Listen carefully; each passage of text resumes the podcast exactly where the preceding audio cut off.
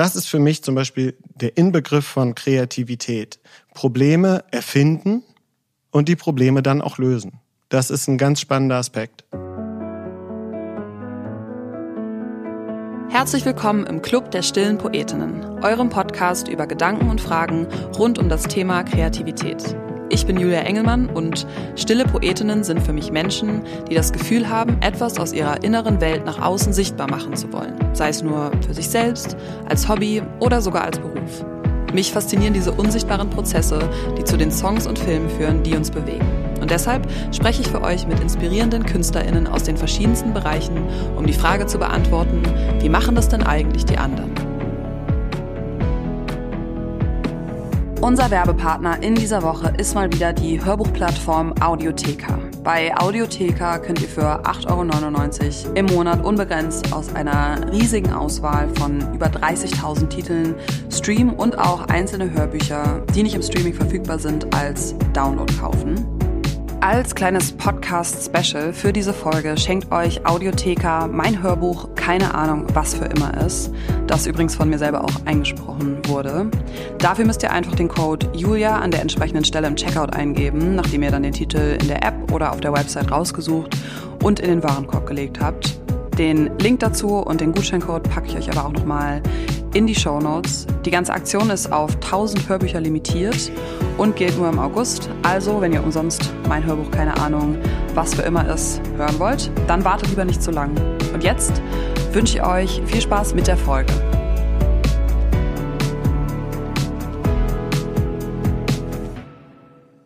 Hey Friends.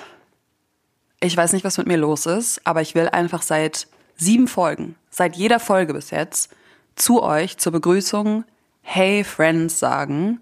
Und ich weiß überhaupt nicht, wo ich das her habe. Und es klingt so verdammt englisch, deswegen versuche ich das jedes Mal zu unterdrücken. Aber was soll ich sagen? Es fühlt sich einfach richtig an. Und weil ich in den letzten Jahren für mich gelernt habe, dass Dinge, die sich für mich richtig anfühlen, auch für mich oft richtig sind, dachte ich, ich sag's heute einfach mal.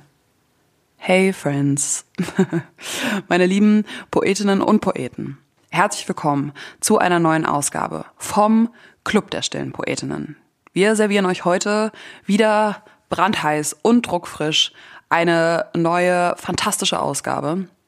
Das sage ich natürlich als sehr objektiver Bestandteil dieses Formats. Ich hoffe, es geht euch gut. Ich sitze gerade mit einem Espresso in Berlin. Der Espresso ist schon kalt geworden, was echt ein bisschen eine Kunst ist bei Espresso. Aber es ist draußen auch sehr heiß und deswegen ist es nur fair so. Und ich bin außerdem mit den Gedanken so sehr bei dieser Folge und auch der letzten Folge. Ich habe mit Miriam Junge letzte Woche über mentale Gesundheit gesprochen und die Frage, wie das mit Kreativität und der Idee von Erfolg und auch der Lebensgestaltung zusammenhängt. Und ich habe mich so sehr über alle eure Nachrichten dazu gefreut. Es hat mir so viel bedeutet, dass euch das Thema auch so am Herzen liegt wie uns. Und deswegen wollte ich unbedingt eine Nachricht vorlesen, die ich von Muriel bekommen habe. Vielen Dank für deine Nachricht. Muriel schreibt, liebe Julia, ich habe in den letzten Tagen alle deine Podcast-Folgen gebinged. Wahnsinnig toll. Die neue Folge hat aber für mich alles abgeschlossen und ich habe vor, mir diese Folge in den nächsten Wochen noch ein paar Mal anzuhören, weil einfach vieles davon genau das ist, was ich gerade hören musste.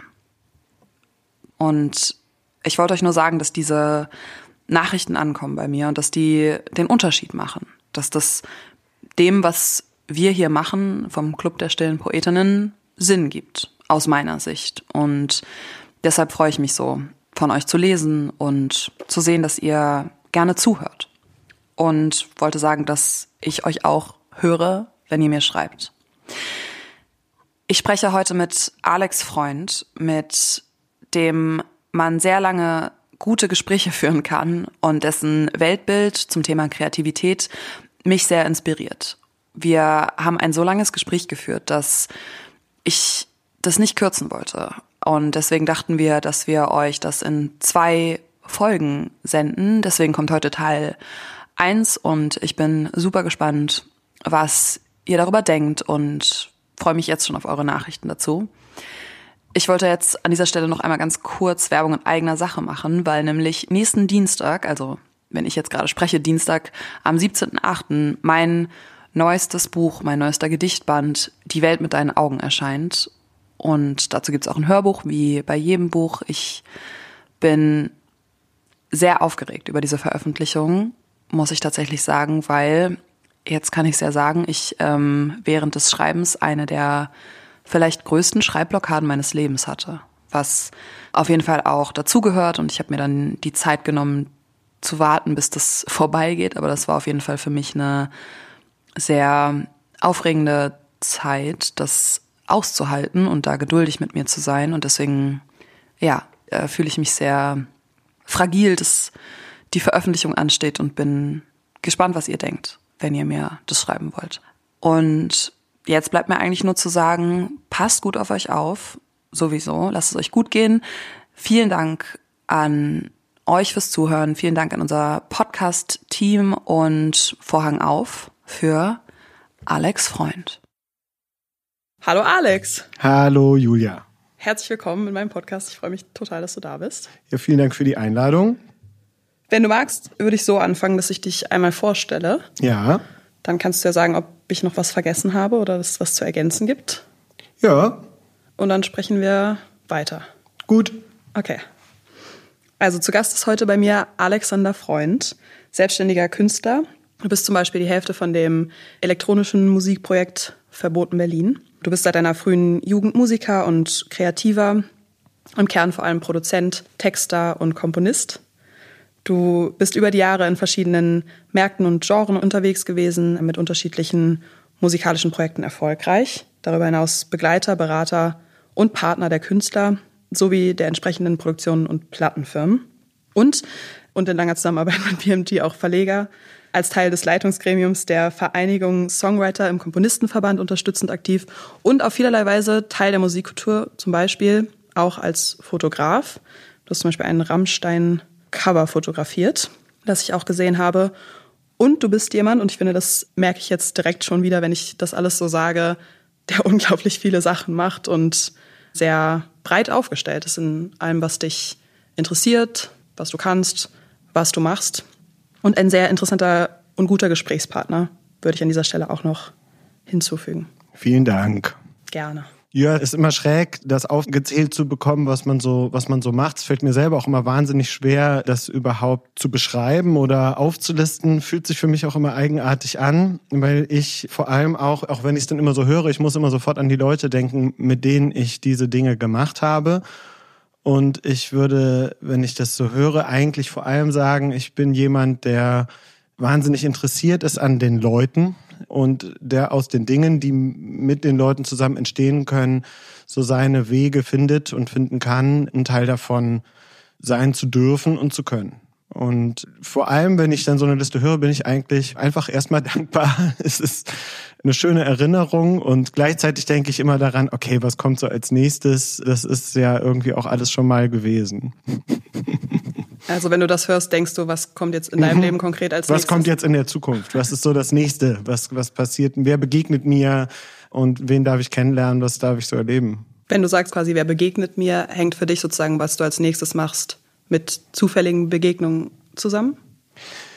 Ja, zufällig und auch nicht zufällig. Die, die Begegnungen finden ja bewusst statt. Also ich bemühe mich um Begegnungen und versuche da auch einfach regelmäßig aus meinem Trott rauszukommen und neue Begegnungen zu forcieren. Und natürlich weiß ich in der Regel nicht genau, wer oder wie an welcher Stelle eine Begegnung ist, die dann auch so symbiotisch ist.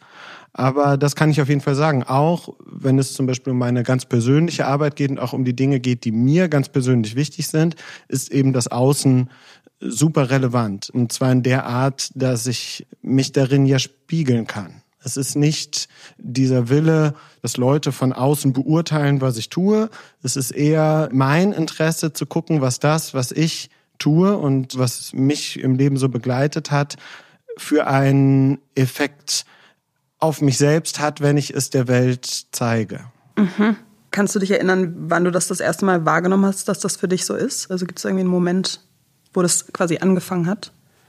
Es hat relativ früh angefangen, dass mir das bewusst wurde, weil ich auf vielen unterschiedlichen Schulen war Und ich innerhalb dieser verschiedenen Kontexte, die sich dann immer so ergaben, mich auch neu sortiert habe und ehrlicherweise muss man sagen, ich war auf diesen Schulen, weil ich eben in dem Prinzip Schule nicht hundertprozentig funktioniert habe. Ich konnte es nicht so hundertprozentig recht machen, aber ein sehr positiver Aspekt, der damit einherging, war, dass ich relativ früh gemerkt habe, was es mit mir macht, Umfelder zu wechseln und in neuen Situationen damit konfrontiert zu sein, mich da ja oft auch einfach neu erfinden zu müssen. Und das ist bis heute geblieben. Ich weiß also aber nicht, ob das etwas ist, was aus mir herauskommt und einfach immer so war und deswegen kam es so oder umgekehrt. Ist es das, was ich gelernt habe?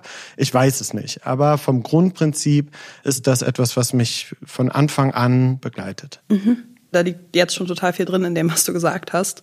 Was mich daran interessiert, ist einmal so diese Idee des sich neu erfinden. Also glaubst du, dass sozusagen inspiriert dich dann ein Umfeld, dich neu zu sehen? Was, also vielleicht magst du ein bisschen ausführen, was da passiert. Was ich in unterschiedlichen Umfeldern interessant finde, ist, mir die Gelegenheit zu geben, mich nochmal anders zu sortieren. Es ist nicht so, dass ich eine andere Person werde. Es ist nicht so, dass ich eine komplett andere Persönlichkeit bin aber die Gelegenheit in neuen Umfeldern andere Anteile von dem, was mich lenkt, in den Vordergrund zu stellen und andere mal in den Hintergrund treten zu lassen, das ist die eigentliche Magie. Und dem zugrunde liegt was, wenn sowas interessiert. Also ich habe vor einiger Zeit mich mit der Idee des inneren Teams beschäftigt von Schulz von Thun. Es ist ein Kommunikationswissenschaftler, Psychologe und das spiegelt das in einer gewissen Weise wieder. Ich habe mich darin wiedergefunden, wenn auch es bei ihm um gewisse Archetypen geht, bestimmte menschliche Haltungen, das empfinde ich für mich ein bisschen anders. Ich habe das Gefühl, ich bin immer ein Anteil meiner Erfahrung und auch meiner Begegnungen, wie ich es eben beschrieben habe. Und Teile von mir haben Haltungen. Und es gibt zu Situationen, in denen ich lande, ängstliche oder fordernde oder ehrgeizige oder sehr freudige, humoristische, ganz unterschiedliche Haltungen zu ein und demselben Thema. Und ich habe das Gefühl, dass ich, wenn ich in die unterschiedlichen Situationen komme, auch die Gelegenheit habe, das auf unterschiedliche Art zu sortieren und zusammenzustellen. Und das ist ein, für mich, ist für mich ein sehr großer Mehrwert. Und ich glaube, dass das eine Erfahrung ist, die für viele Menschen sehr interessant ist, sich aus der Umgebung, in der man ist, mal rauszunehmen und in einer anderen Umgebung nochmal neu zu sortieren und sich einfach die Gelegenheit geben, nochmal man selbst, aber anders zu sein. Was kann dann aus deiner Sicht passieren oder was passiert dir dann? Was mir passiert, wenn ich in diese neuen Umfelder komme, ist ganz konkret zum Beispiel ein Loslassen von einem roten Faden. Ich habe für mich gemerkt, dass ich über lange Zeit dieser Traum, zum Beispiel Musik zu machen, mit Musik auch mein Leben verbringen zu können, was natürlich im Endeffekt auch bedeutet, mit Musik Geld zu verdienen, dass das etwas war, was sehr viel Zeit und Energie in Anspruch genommen hat. Und ich auch angefangen habe, die einzelnen Schritte, die ich dann gemacht habe, als besonders wichtig zu empfinden. Also zu glauben, dass diese Schritte, die ich nach und nach gehe, die Grundlage sein müssen für das, was mir später passieren wird. Mhm. Und durch dieses Heraustreten in neue Umgebung und durch dieses, wie ich sagte, Loslassen eines roten Fadens bekomme ich die Möglichkeit, sehr intuitiv innerhalb sehr kurzer Zeit darzustellen, auch für mich selbst, was ich gelernt habe, was ich für Erfahrungen gemacht habe und natürlich auch in dieser neuen Situation den Leuten, denen ich da begegne oder den Situationen, denen ich begegne, auch nochmal mit einem neuen Interesse und auch mit einer Neugier zu begegnen. Und das ist eine ganz spannende Kombination, die nämlich eine Intuition als Grundbedingung hat. Also ohne mich auf das zu verlassen, was ich schon weiß oder kann, ginge es überhaupt nicht aber gesteuert und getriggert von dieser Neugier und auch der Rationalität innerhalb sehr kurzer Zeit zu verstehen, okay, wo bin ich hier, wo kann ich hier mit meiner Intuition womöglich was bewegen. Das ist was, ich glaube, das geht in gestandenen Umfeldern, in denen man fest integriert ist, unter Umständen so gar nicht. Weil man zum Beispiel auch mit Erwartungen an sich selbst konfrontiert ist, weil das Umfeld eine Vorstellung hat, wer man ist, wie man funktioniert, was man macht. In meinem Fall, was für Musik ich mache. Und das ist dann im Zweifel die letzte Platte, die die gehört haben, an der ich beteiligt war. Aber ich kann für mich womöglich sagen, ich interessiere mich jetzt aber schon wieder für etwas anderes oder die Erfahrung, die ich da gemacht habe, ist gar nicht zwingend die Grundlage, um etwas Ähnliches nochmal zu machen, sondern es ist vielleicht eine Erfahrung, die mir die Möglichkeit gibt, etwas ganz anderes zu machen. Eine Sache, über die ich da nachdenke, ist, mir ist das vor kurzem passiert, dass ich jemanden neu kennengelernt habe und dann über ein bestimmtes Thema gesprochen habe, über das ich schon seit Jahren mit meinen, all meinen Freunden spreche und da eben diesen komplett roten Faden habe und dann so mich so richtig darin unterbrochen habe, zu sagen, ich muss das vielleicht alles gar nicht mehr so erzählen. So sehe ich das ja auch alles gar nicht mehr. Kannst du damit was anfangen? Kann ich auf jeden Fall. Ist ein super interessanter Aspekt, was Erinnerung oder auch so ein Selbstbild, das man sich formt, macht. Ne? Und als du mich zum Beispiel gefragt hast, ob ich in den Podcast kommen möchte, habe ich tatsächlich mir nochmal aufgeschrieben, verhake dich nicht so sehr in den Erinnerungen. Mhm. Weil es ein ganz interessanter Aspekt ist, dieses Selbstbild, das man sich baut, habe ich für mich das Gefühl, steuert dann an bestimmten Stellen das, was ich zulasse oder was passieren kann und sich davon eben auch zu lösen. Das ist ein wirklich für mich besonders interessanter Aspekt. Und dazu gehört natürlich auch dann eine Art von Selbstbetrachtung, die es einem erlaubt, sich auch von der anderen Seite mal zu betrachten und auch von der anderen Seite das, was man tut, zu betrachten, das einfach mal umzudrehen, die Wertungen von dem auch, was einem passiert ist, mal äh, einfach auf die andere Seite zu drehen oder auf links zu drehen oder es auf einmal auch egal zu finden und festzustellen, hm, jetzt hatte ich doch letzte Woche vielleicht eine Begegnung, die rückt das in ein anderes Licht und das spielt jetzt auch mal gerade die entscheidende Rolle. Wir tauchen jetzt schon relativ weit in auch in diese Schizophrenie der Situation ein, ne? wie ich es auch eben schon gesagt habe. Einerseits diese unterschiedlichen Haltungen, sich da selbst kennenzulernen, welche Haltungen habe ich eigentlich den Dingen gegenüber und welche Probleme will ich damit aber eigentlich dann auch lösen. Mhm. Das ist ein ganz interessanter Punkt. Ne? Also jetzt auch diese Überschrift Kreativität. Ne? Wenn du sagst, in den Gesprächen, in denen du warst, hast du dich gefragt, möchte ich das überhaupt noch so erzählen? Oder so habe ich es ja oft erzählt dann triggert das ja auch so ein bisschen die Frage des Problems. Das ist für mich zum Beispiel der Inbegriff von Kreativität. Probleme erfinden und die Probleme dann auch lösen. Das ist ein ganz spannender Aspekt. Und welche Probleme willst du denn lösen, zum Beispiel? Die wichtigsten Entscheidungen oder die wichtigsten Öffnungen, die habe ich oft aus einer gewissen Wut heraus herbeigeführt. Also sei es das Flugticket, das ich irgendwo hinbuche, um, wie wir es eben besprochen haben, in einem gewissen Rahmen neu anzufangen, bei Zero, oder sei es, dass ich mich in bestimmte Umfelder gezwungen habe. Das hatte wirklich, wenn ich da jetzt den inneren Austausch betrachte, dann war das oft was sehr, sehr Pushendes. Und aus diesem Pushen heraus kam natürlich auch die Frage auf, tue ich mir damit Unrecht? Ne? Oder will ich hier was zu hart? Oder ist diese Belastung zu groß? Und das ist auch ein ganz interessanter Punkt. Entsteht jetzt Kreativität aus einer Komfortzone heraus? Und das ist was, das begegnet mir relativ oft, diese Sehnsucht danach, im persönlichen Ausdruck sich zu entspannen und darin erstmal immer eine Komfortzone finden zu wollen. Und das, worüber wir vorher gesprochen haben, widerspricht dem natürlich.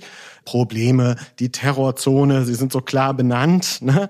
Aber ich glaube, wenn man anfängt, auf die richtige Art damit umzugehen, ist das tatsächlich der springende Punkt. Und da fallen mir mehrere Prozesse ein. Zum Beispiel, ganz spannend, den rationalen Prozess und den intuitiven Prozess zu trennen. Das ist für mich eine der entscheidendsten Erkenntnisse gewesen, dass dieses, was du beschrieben hast, mit ich bleib jetzt mal stehen oder drehe um oder halte mal inne, das ist oft ein Ausdruck von Überforderung gewesen bei mir, dass ich das Gefühl hatte, ich schaffe es nicht, das zu durchdenken oder zu beantworten, was ich mit dem, was ich mir wünsche, jetzt erreichen kann, wie ich das der Welt präsentieren kann, wie ich das überhaupt fertig bekommen soll. Und trotzdem gibt es in dem Ganzen ja einen intuitiven Anteil, sprich etwas, was einfach aus sich selbst heraus sprechen wollte. Und dann gibt es eben all diese vielen Fragezeichen. Wie soll das gehen? Was kann ich da jetzt alles nicht? Darf ich das überhaupt? Erlaubt die Welt mir das? Ich bin doch im Zweifel auch zu schlecht. Und ich weiß auch doch ganz viel gar nicht. Und ich finde, als Fast-Forward-Idee ist es super, sich einfach mal zu erlauben, diese Fragen, ob man überhaupt etwas umsetzen darf oder will, von dem intuitiven Gefühl zu trennen. Und da spreche ich einfach von Uhrzeiten und von ganz kleinen Schritten. Das kann bedeuten, wenn ich ein bestimmtes Problem erkannt habe, äh, oder etwas erfunden habe, was ich umsetzen möchte, dass ich mir zum Beispiel in den darauffolgenden Tagen äh, Momente und Zeiten setze, in denen ich mich mit dem intuitiven Anteil davon beschäftige, das, was mich einfach daran begeistert und was ich gleichzeitig umsetzen kann und mir Zeiten nehme, in denen ich das abhake und auch durcharbeite, bei dem ich das Gefühl habe, da muss ich noch etwas lernen, das muss ich noch lösen, darauf will ich noch Antworten finden und die muss ich nacheinander suchen. Aber ich glaube, eine der größten Hindernissituationen ist, wenn dieses Ich muss noch etwas suchen zusammenfällt mit der Intuition. Das steht sich nach meinem Gefühl auf den Füßen wenn sozusagen das, der rationale Teil sagt, es ist hier schwierig, es gibt noch was zu tun und die Intuition sagt, aber ich möchte aber. Genau. Und das ist in der Gleichzeitigkeit ein Problem. Es sind, stell dir zwei Julias in einem Raum vor und die eine sagt, ich will jetzt einfach nur loslegen, bleib mir weg mit diesen ganzen zweifelnden Fragen und diesen ganzen Sorgen und Ängsten, ob das überhaupt in Ordnung ist. Und dem gegenüber steht eine rationale Julia, die sagt, na komm, aber so ein bisschen in Ordnung bringen und so eine gewisse Planbarkeit und eine, einen gewissen Anteil von Sicherheiten müssen wir schon schaffen. Wie sollen wir überhaupt mit irgendwem zusammenarbeiten, wenn wir nicht wenigstens das bieten können?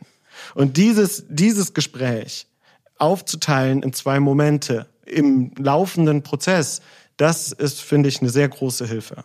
Warum? Weil die intuitive Julia dann einfach intuitiv sein darf, zwei, drei Stunden am Tag und die rationale Julia ein, zwei, drei Stunden am Tag ihren Bedürfnissen folgen kann, dann sind auch beide zufrieden. Wenn man jetzt eine davon aussperrt und sagt, du darfst das jetzt aber nicht machen, wird sie natürlich ganz berechtigt nach einigen Wochen ziemlich sauer vor der Tür stehen und sagen, okay, finde ich alles scheiße. Und dann hat sie vielleicht ja auch recht, die jeweils andere. Und so sind sie eben beachtet. Voll der schöne Gedanke. Ich habe gerade gedacht, wenn jetzt jemand vielleicht zuhört, also ich kriege jetzt Lust, das auszuprobieren, was du dann da genau machst.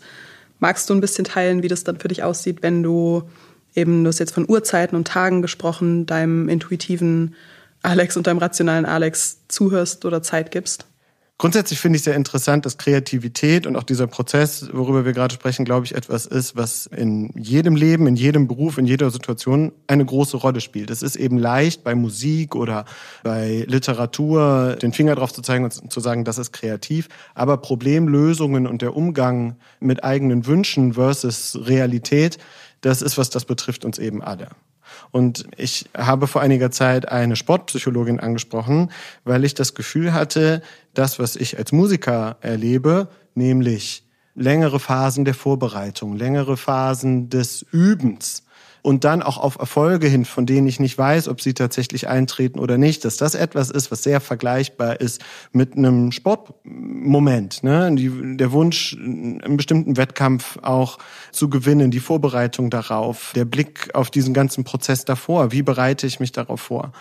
Und aus der Sportpsychologie und von Mascha Grote, die mir da ganz tolle Impulse gegeben hat, habe ich einige Ideen abgeleitet, wie ich das für mich in meinem kreativen Alltag machen kann. Und ein Punkt ist zum Beispiel Uhrzeit. Ich habe für mich festgestellt, es gibt Momente am Tag, da bin ich gut darin, intuitiv zu arbeiten. Das ist in meinem Fall morgens. Da waren noch keine Anrufe da, ich bin noch nicht in so viele rationale Prozesse eingestiegen, ich habe mir noch nicht so viele Fragen gestellt und ich kann relativ unbefleckt mit dem umgehen, was ich fühle.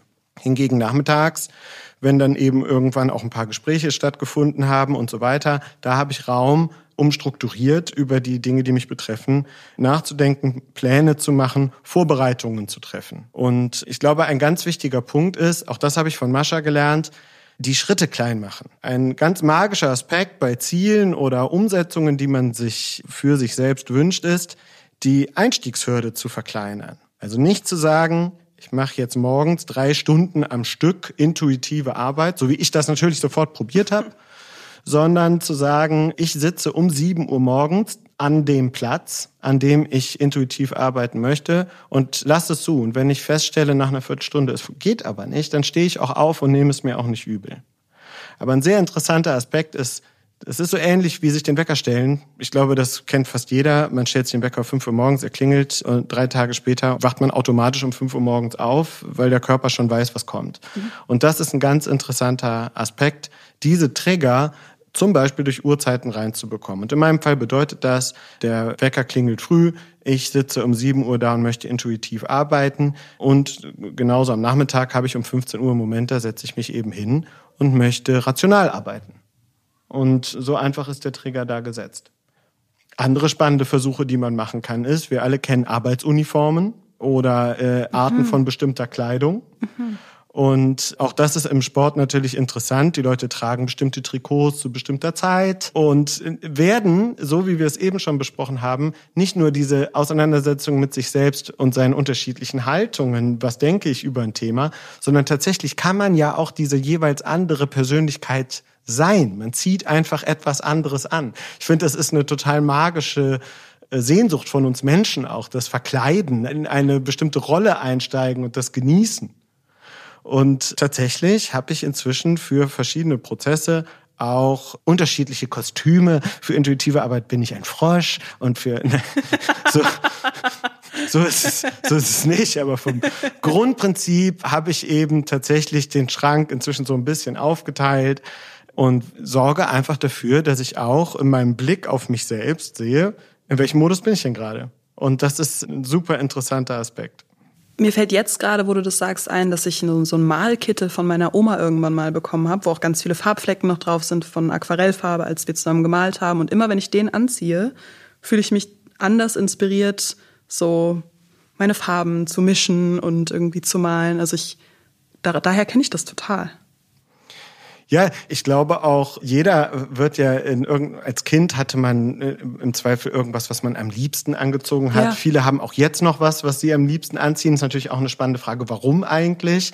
Welche Figur bin ich, wenn ich das anhab? Also wie sehe ich mich da eigentlich? Ne? Das ist auch ein total interessanter Punkt. Und dann gibt's aber natürlich auch noch weitere äußere Trigger. Also wenn man jetzt zum Beispiel in bestimmten Situationen sich wohlgefühlt hat. Ich weiß es von mir selbst. Mir hat es immer wahnsinnig gut getan, empathisch auf die Leute zu reagieren, mit denen ich zusammenarbeite. Und das war nicht nur ein Suchen nach dem anderen, sondern immer ja auch eine Reflexion mit mir selbst. Und das vermisse ich manchmal, wenn ich alleine bin. Und auch das war etwas, was ich aus dem Austausch mit Mascha als Eindruck mitgenommen habe.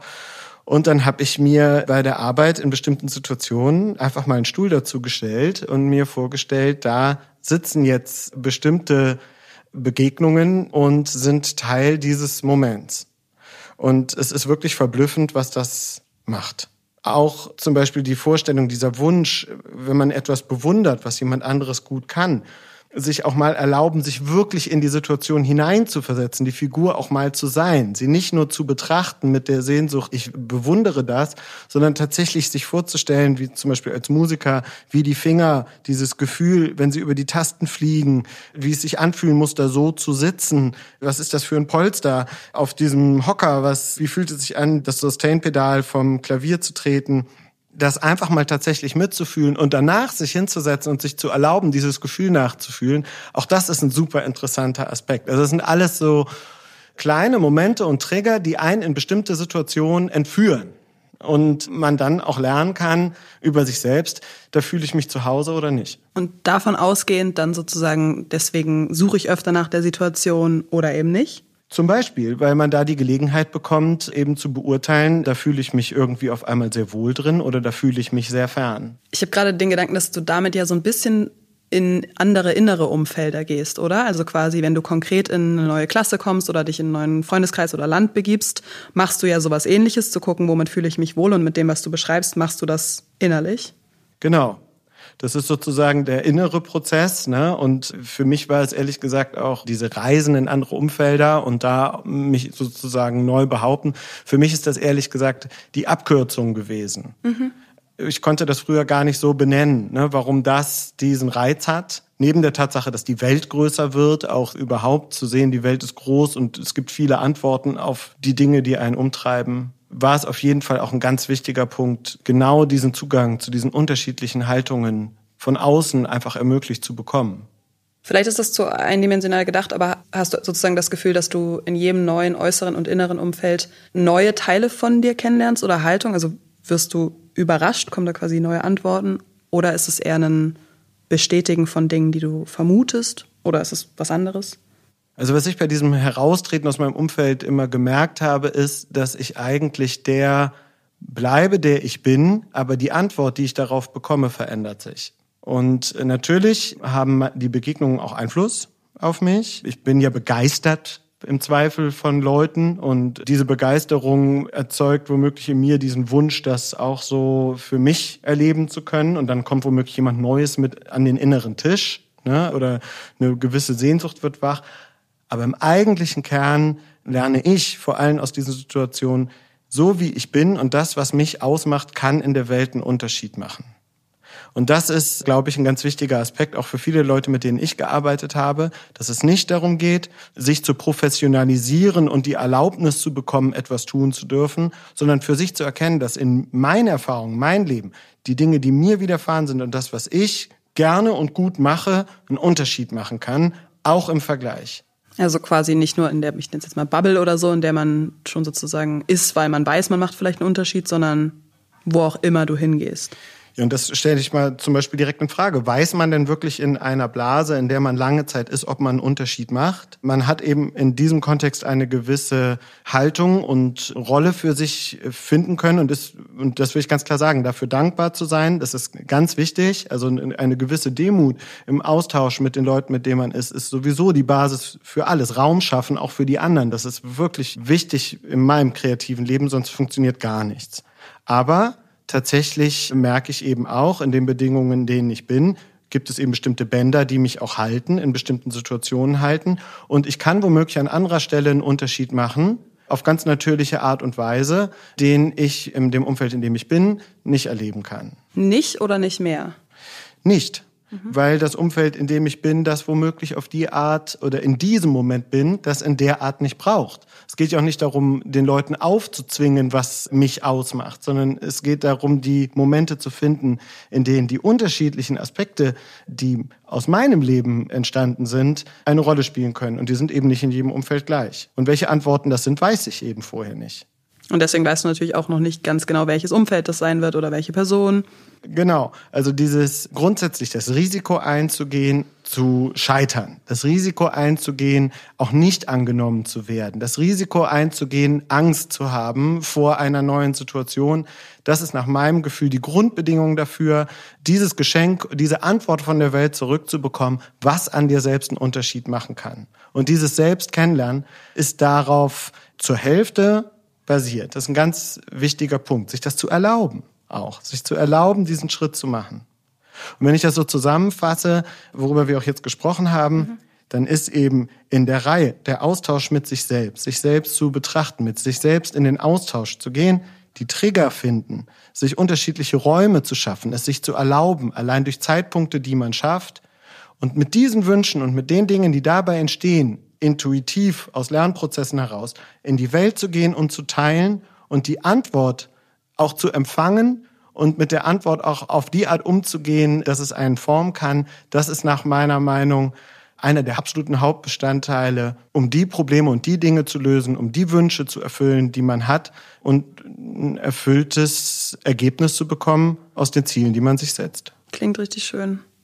Ich habe vorhin auch schon gedacht, als du über Komfortzone und quasi dann Terrorzone oder mutig sein geredet hast, ob quasi immer das Problem sozusagen so lange existiert, bis es eine Lösung gibt und die Lösung oder eben dann der Moment, wo eine Terrorzone zur Komfortzone wird, ob das dieser kleine Moment ist, in dem Kreativität stattfindet im Sinne von, da schreibst du was, also dann hält man das sozusagen fest und dann geht's weiter.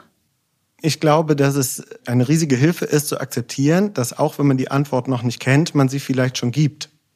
Und deswegen finde ich so wichtig in einem kreativen Prozess, konstant auch seiner Intuition zu vertrauen und sich den Raum zu schaffen, trotzdem etwas umzusetzen, auch wenn man die endgültige Antwort womöglich noch nicht kennt. Denn oft merkt man erst im Nachhinein, was davon die Antwort war.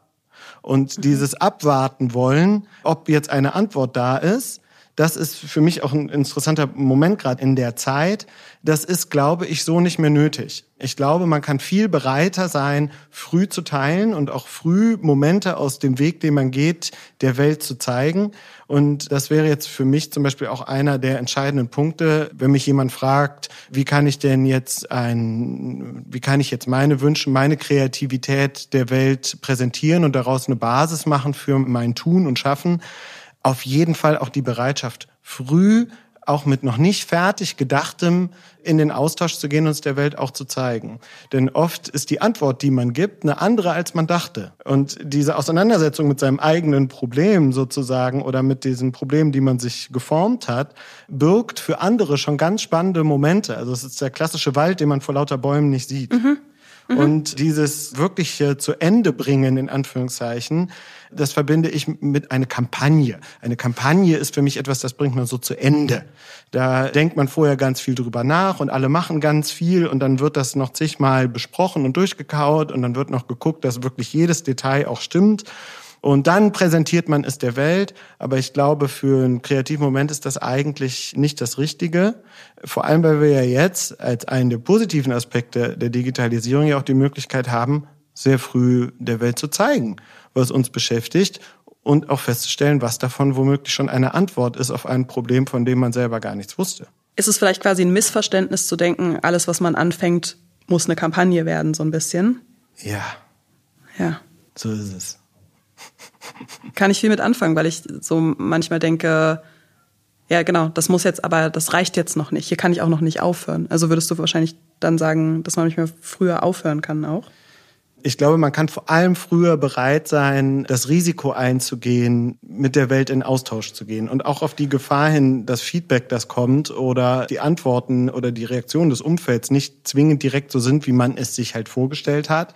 Aber auch das gehört eben zu dem Risiko und zu dem Mehrwert dazu, dass man daraus etwas entwickelt, was einen dann auch wirklich ausmacht und was auch diesen entscheidenden Unterschied wieder macht weil man quasi das Umfeld oder die Begegnung oder das Feedback braucht, um in dem Moment zu werden, wer man da ist. Genau, mhm. weil dieses Außen die Reflexion ist Mhm. Und das jetzt sagend, gibt es natürlich einen spannenden Punkt, den ich sehe. Wie geht man mit so einer Reaktion von außen eigentlich richtig um? Mhm. Und das ist eine Auseinandersetzung, die hatte ich eben oft in meiner Arbeit, dass Leute mir sagten, das hört jetzt keiner mehr, das ist jetzt nicht mehr so wichtig, du bist jetzt hier schon über den Punkt hinaus, das ist jetzt egal. Und andererseits ich aber natürlich gespürt habe, ich möchte hier aber noch weiter und ich bin noch nicht an dem richtigen Punkt. Oder aber andersrum, womöglich Dinge mir wichtig waren, die die Leute, die es dann hören oder sehen, überhaupt nicht wahrnehmen. Oder womöglich die Leute überhaupt nicht so reagieren, wie ich es mir vorgestellt habe oder vielleicht auch nicht positiv positiv reagieren.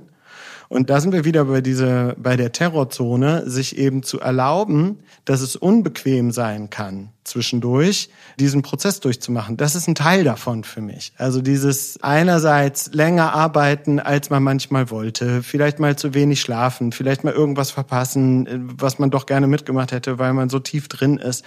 Aber eben auch Feedback zu bekommen, mit dem man vielleicht nicht super zufrieden ist oder das einen auch herausfordert das gehört eben zu diesem Risiko und auch diesem Weg, glaube ich, dazu. Und ich kann für mich eben auch sagen, die Welt war eigentlich immer gut zu mir. Ich weiß nicht, ob das einfach ein Riesenglück ist, für das ich dankbar sein muss bis zum Mond und zurück. Aber mein Gefühl sagt, wenn man mit einer ehrlichen Haltung sich der Welt zeigt, trotz aller Shitstorm, Unkenrufe zum Trotz, gibt es immer genug Menschen, die einem darauf auch mit freundlicher Gesinnung antworten.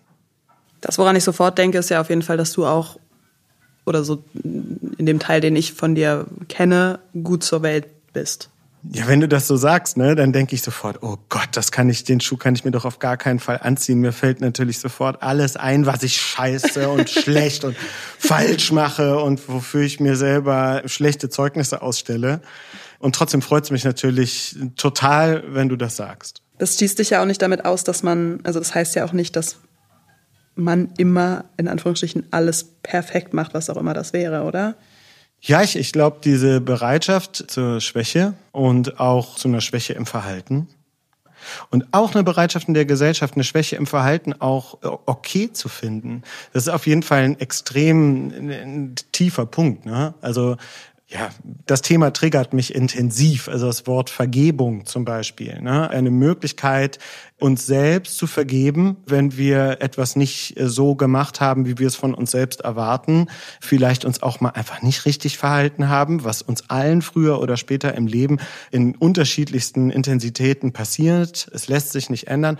Und natürlich auch die Vergebung an andere rauszugeben, das ist wirklich, wenn das Thema übersteigt, diese, diese Frage der Kreativität, es streift sie aber, weil natürlich diese Bereitschaft, Fehler zu machen, die Bereitschaft, sich zu outen mit äh, bestimmten Wünschen oder äh, Ideen, auch immer gepaart ist mit dieser Angst dabei, vielleicht einen Fehler zu machen und vielleicht auch die Angst, dass das nicht wieder gut zu machen wäre, wenn ich das jetzt auf die Art probiere und dann klappt das nicht. Oder dann ist das ein ganz falscher Wunsch oder man, es kann mir übel genommen werden.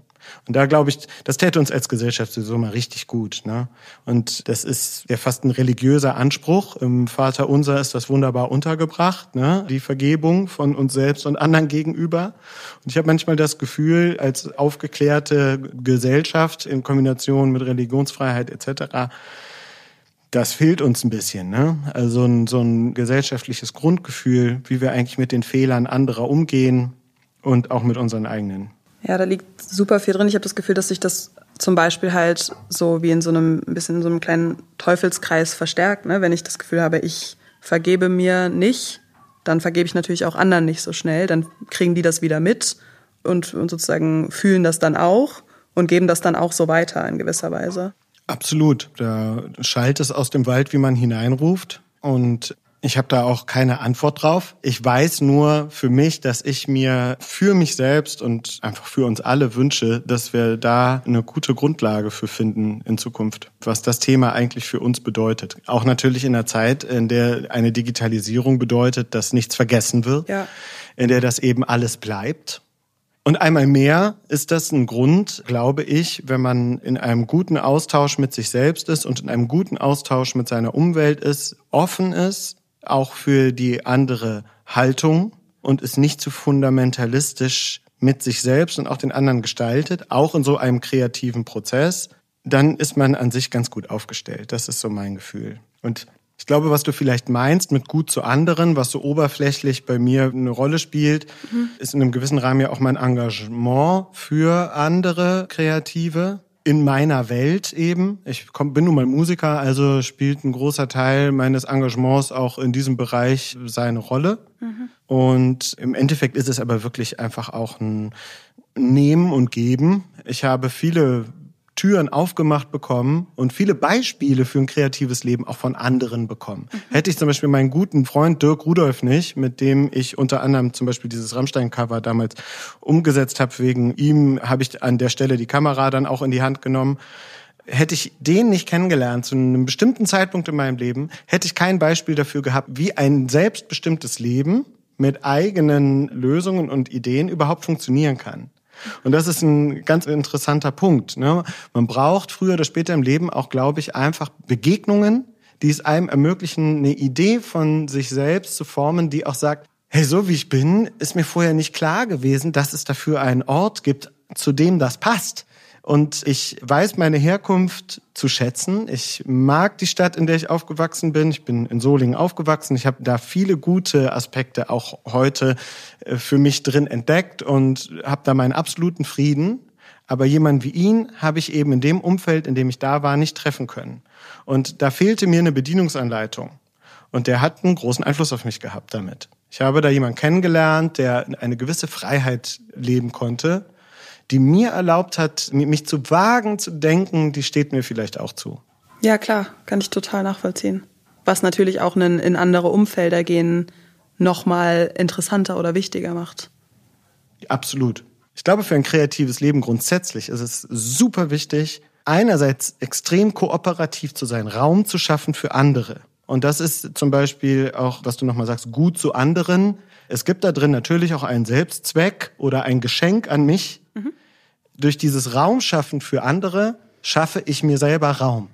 Dieser Raum gehört ja dann zu meinem Raum dazu. Klar.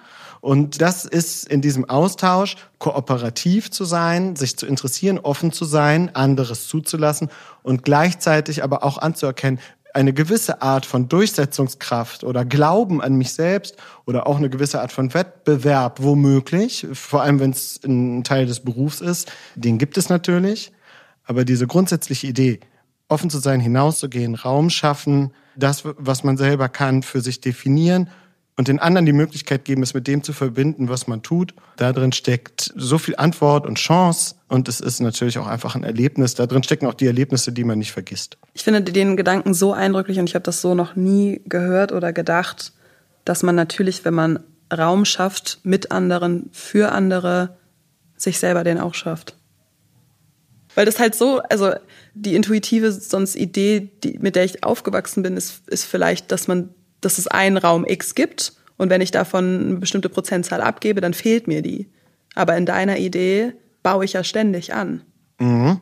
Absolut. Das, was ich für mich auf jeden Fall gelernt habe, ist, das Beschützen meiner Ideen ähm, hat keine Bedeutung. Krass. Das Einzige, was eine Bedeutung hat, ist, in den Austausch zu gehen und mich auch darauf zu verlassen, dass wenn ich einen bestimmten Wunsch habe, dass die Art und Weise, wie ich ihn umsetze, den Unterschied machen wird. Der Wunsch selbst, die Idee selbst, das ist keine Kreativität, ist für mich keine Business-Idee. Kreativität ist mein Blick auf die Welt, wie ich Probleme löse. Und das ist für mich dann auch, das muss der Wert sein, an den ich dabei glaube. Dass mein Leben mir die Möglichkeit gibt, dass wenn ich bestimmte Ziele verfolge oder bestimmte Fähigkeiten vielleicht an mir entdeckt habe, dass die Tatsache, dass ich es bin, nochmal den kleinen, feinen Unterschied macht. Und das gibt mir natürlich andererseits dann auch den Mut, das alles offen auf den Tisch zu legen und jedem zu sagen, bedien dich daran und was ich dafür zurückbekomme, ist eben dieser Austausch und dieser Anbau, diese größere Welt, dieser Blick über den, dieser andauernde Blick über den Tellerrand. Und das treibt mich total an. Also da kommen wir zu diesem Wort Horizont. Also das kann ich für mich total sagen.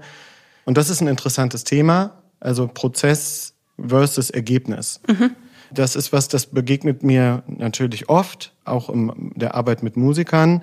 Man neigt dazu, auf das Ergebnis zu blicken. Und ich kenne das von mir natürlich auch. Natürlich gibt es Momente, in denen ich mir wünsche, ein bestimmtes Ergebnis zu erzielen. Aber ganz grundsätzlich habe ich für mich festgestellt, das, was mich wirklich reitet, ist ein Prozess. Ich, ich finde es toll, mich mit den Dingen zu beschäftigen.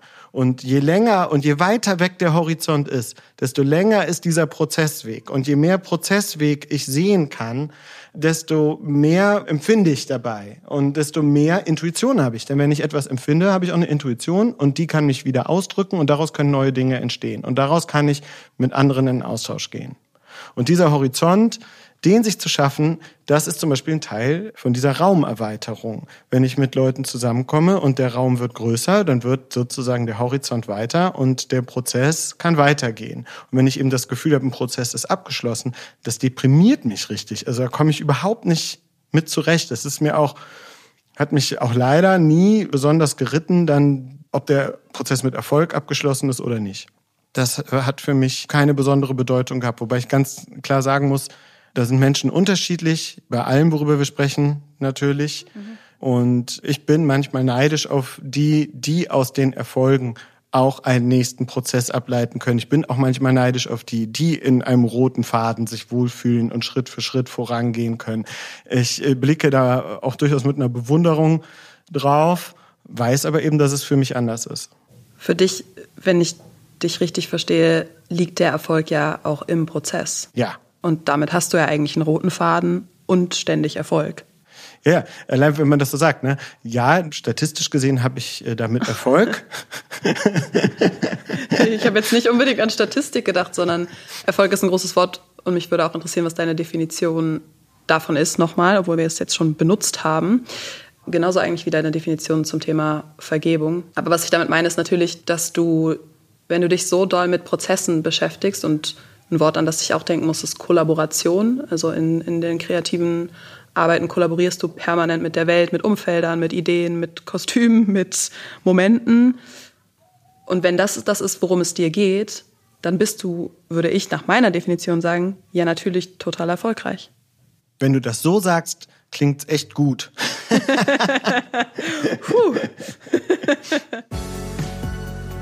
Das war's für heute vom Club der Stillen Poetinnen.